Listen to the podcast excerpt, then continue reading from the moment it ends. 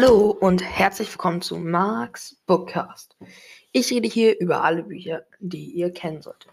Heute geht es um Ghost Sitter Band 5 Tanz der Untoten. Als hätte Tom nicht schon genug Probleme mit seiner Geisterbahn und deren untoten Bewohner, steht jetzt schon wieder sein Erzfeind Sorax vor der Tür und will, dass Tom ihm die Geisterbahn überschreibt. Einfach so. Tom und seine untoten Freunde sind über das Verhalten von Sorg sehr verwundert, weil das eigentlich nicht normal ist bei ihm. Und schicken das Geistermädchen Mimi zum Spionieren in dessen Wohnwagen. Mimi berichtet, dass Dada, die Assistentin von Sorak, krank in ihrem Bett liegt und wenigen nach wenigen Tagen in sehr viele Jahre gealtert aussieht. Der Vampir Flarat vermutet, dass Sorak ihr die Energie eines ihrer neuen Katzenleben absaugt, um selber bei Kräften zu bleiben. Tatsächlich taucht Sorak während des Gesprächs in der Geisterbahn auf und bestätigt ihr ihre Vermutungen. Um Dada das Leben zu retten, will er von allen Anwesenden eine freiwillige Gabe, die, die Tom ihm in seinen Wohnwagen bringen soll. Sorak will daraus einen Verjüngungstrank brauen, der Dada das Leben retten soll. Da die Untoten geschworen haben, jegliches Leben zu schützen, wo es nur geht, beschließen sie, die Gaben zu überreichen. Im Falle der Mumie Hoptep bedeutet dies jedoch, dass er den letzten Rest seines Lebenselixiers ergeben muss. Ohne das Elixier wird er aber dann zu Staub zerfallen. Von Tom will Sorg etwas Blut haben. Und, da, und, um das zu bekommen, hat er sich etwas Besonderes einfallen lassen. Als Tom Wu das Wohnmobil betritt, versetzt Sorak ihn an einen anderen Ort in die, an einen anderen Ort. Nur gegen eine Spende seines Blutes will er Tom zurückzaubern. Was wird Tom tun? Wird Sorak sein Versprechen, Tom zurück an den, an den Ort, wo er herkommt, zu bringen, auch halten? Und wie soll Tom Sorak bekämpfen? Das Buch hat 225 Seiten und 32 Kapitel. Es wurde von Tommy Krabweis geschrieben. Tommy Krabweis wurde am 9. Mai 1972 in München geboren. Schon früh zeigte sich sein Fable zum Künstlerischen. In der zweiten Klasse stand er erstmals als Karl Valentin auf einer Bühne. Das Multitalent ist nicht nur Autor der Mara und der Feuerbringer-Trilogie und der Reihe Der kleine große Paul, sondern auch, sondern auch noch Komiker, Regisseur und Produzent. Tommy Krapfer spielte in seiner Jugend in verschiedenen Bands und sprach in mehreren Hörspielen für Kinder mit. Nach dem Bestehen der Fachoberschule wurde Krapweis erschossen.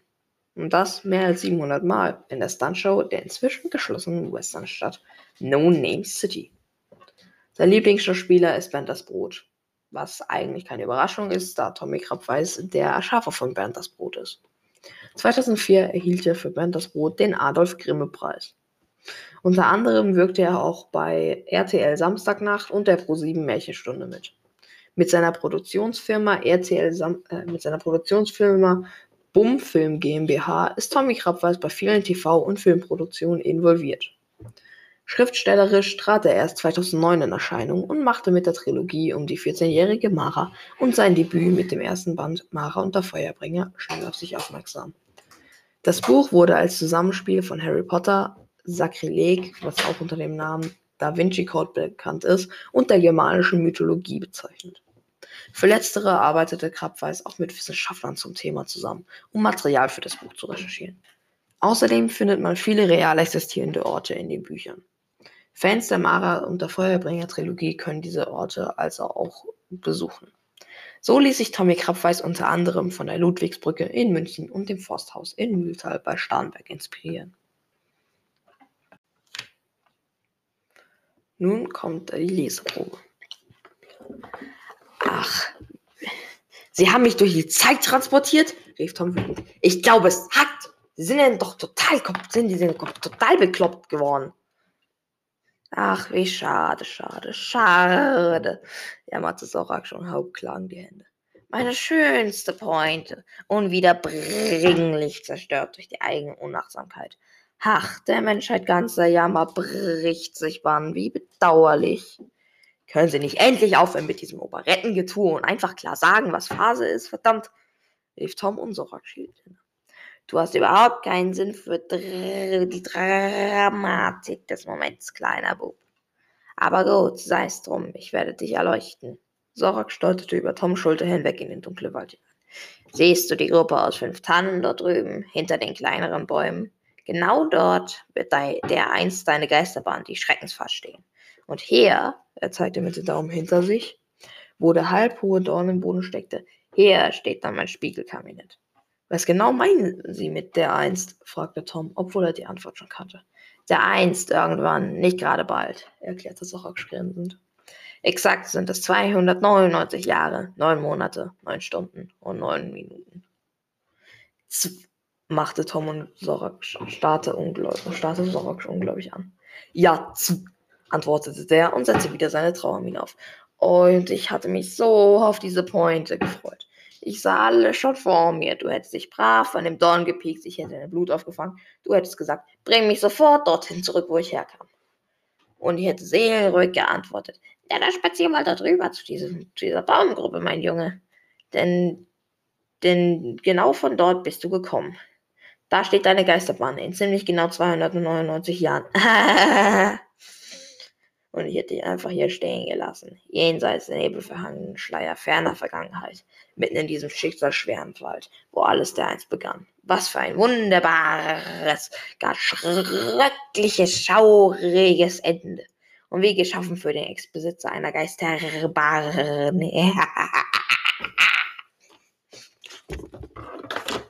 Das war die Leseprobe. Das Buch ist für Leute, die Action, Spannung, Fantasy und schrägen Humor mögen, geeignet. Der deutsche Originalpreis beträgt, wie der der Vorgänger, nach wie vor 10 Euro und 95 Cent.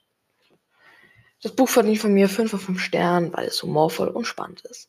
Dieser Teil ist etwas düsterer und gruseliger gehalten als die anderen Teile und Sorax kommt in diesem Teil deutlich als fieserer Schurke hervor als in den anderen Teilen. Ich mag den Schreibstil des Autors und ich mag generell schrägen Humor und alle möglichen Geister, Zombies, Mumien und andere solcher Wesen. Besonders gut finde ich in diesem Band, dass man auch etwas über das Geistermädchen Mimi erfährt. Außerdem werden die Bücher auch einfach nicht langweilig, egal wie oft man sie liest. Jetzt, vor am Ende wollte ich noch sagen, ähm, ein Zuschauer hat mir geschrieben, dass ähm, ob, und hat mich gefragt, ob es eine 15. Staffel gibt bei den Hörspielen.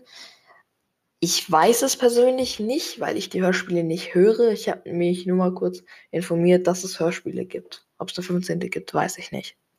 Und noch ähm, die Abstimmung, ob ich nach Ghost Sitter Lucifer Junior machen kann. Die ist sehr knapp ausgefallen. 56% und 44%. Die 56% haben für Ja gestimmt. Heißt, wenn ich mit Ghost Sitter fertig bin, könnt ihr euch schon mal auf Lucifer Junior freuen.